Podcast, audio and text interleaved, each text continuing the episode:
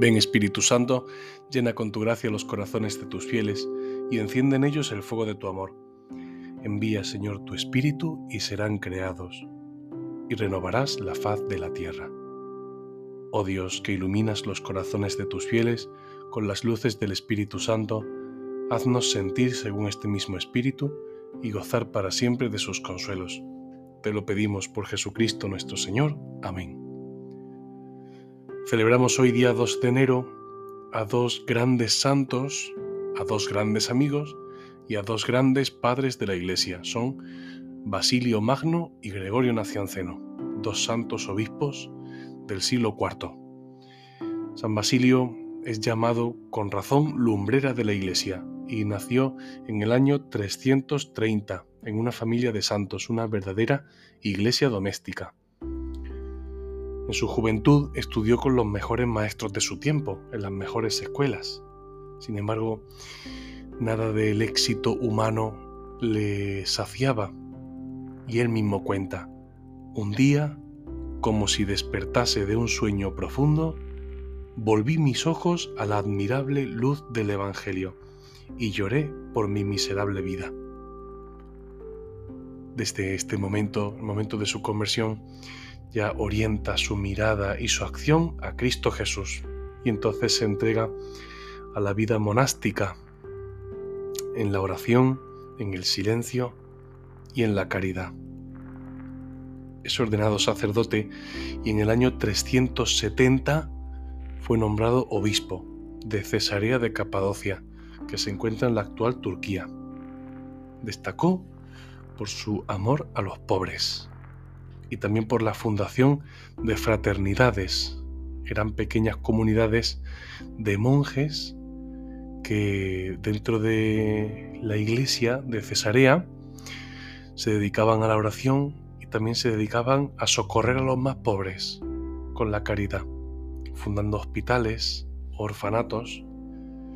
Así, San Basilio Magno es con razón precursor del movimiento monástico Murió muy joven, murió en el año 379, apenas tenía 59 años.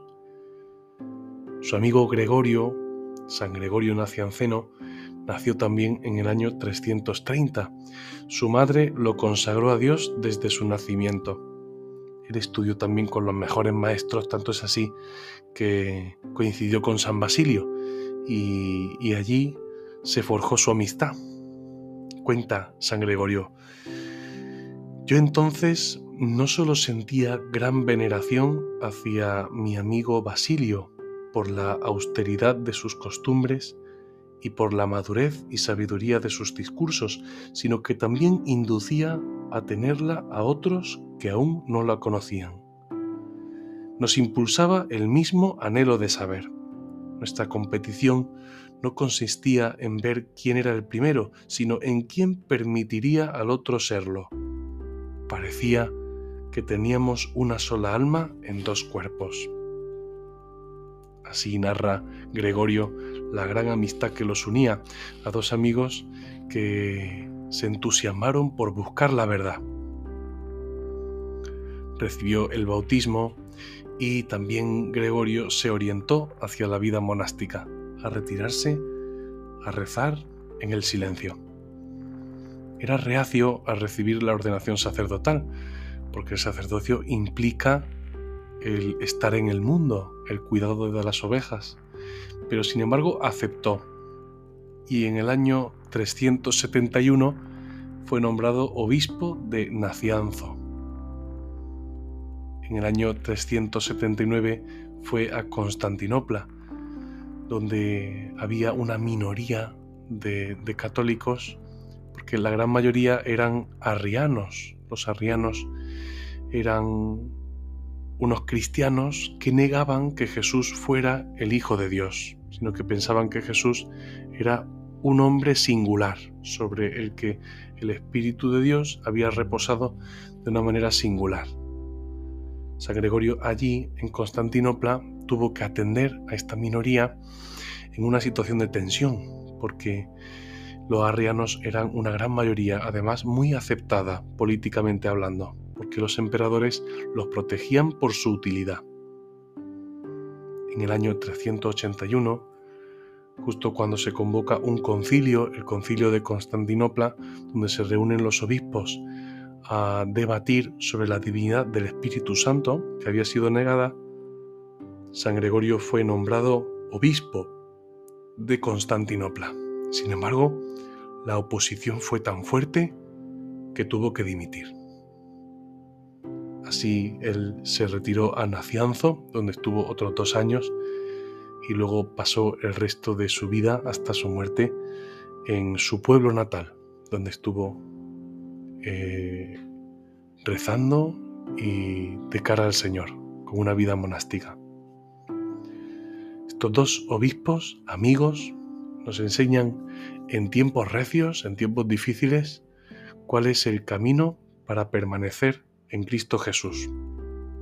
Es una vuelta a la oración, una conciencia cada vez más profunda de que es necesario estar con el Señor, buscarlo a Él. Y también un resplandecer cada día más fuerte de la caridad, ese amor sobrenatural que nos quiere dar el Señor y que tenemos que pedir quiere extenderse a todos los hombres, especialmente a los más pobres. Acerquémonos al Señor en este día de la mano de estos dos grandes santos. Creo que estos santos escucharon la palabra del Señor que nosotros hoy leemos en el, en el Evangelio y la hicieron vida, la hicieron vida. Esas palabras de San Juan el Bautista que decían, en medio de vosotros hay uno que no conocéis. Estas palabras que San Juan el Bautista dice a los fariseos es una palabra que a nosotros también nos tiene que interpelar. En medio de nosotros hay uno que no conocemos, Cristo Jesús. Sí, realmente no lo conocemos. Hemos oído hablar de Él, incluso asistimos a la Eucaristía, pero ¿podemos decir realmente que hemos llegado a la perfección del conocimiento de Cristo Jesús? Eso no llegaremos nunca en esta vida, ¿no? Pero, pero a estos dos santos le quemó la búsqueda y el deseo de conocer a Cristo Jesús. Vamos hoy a pedirles a ellos que nos ayuden a volvernos al interior para buscar a Cristo Jesús.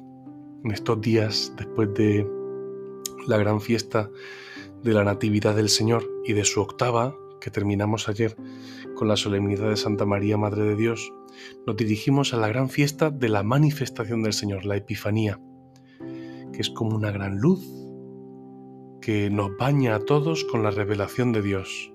La Epifanía es la fiesta de la explosión de esta luz que llega hasta los confines del orbe, representado en estos tres magos, desde el oriente, desde el occidente y desde el sur.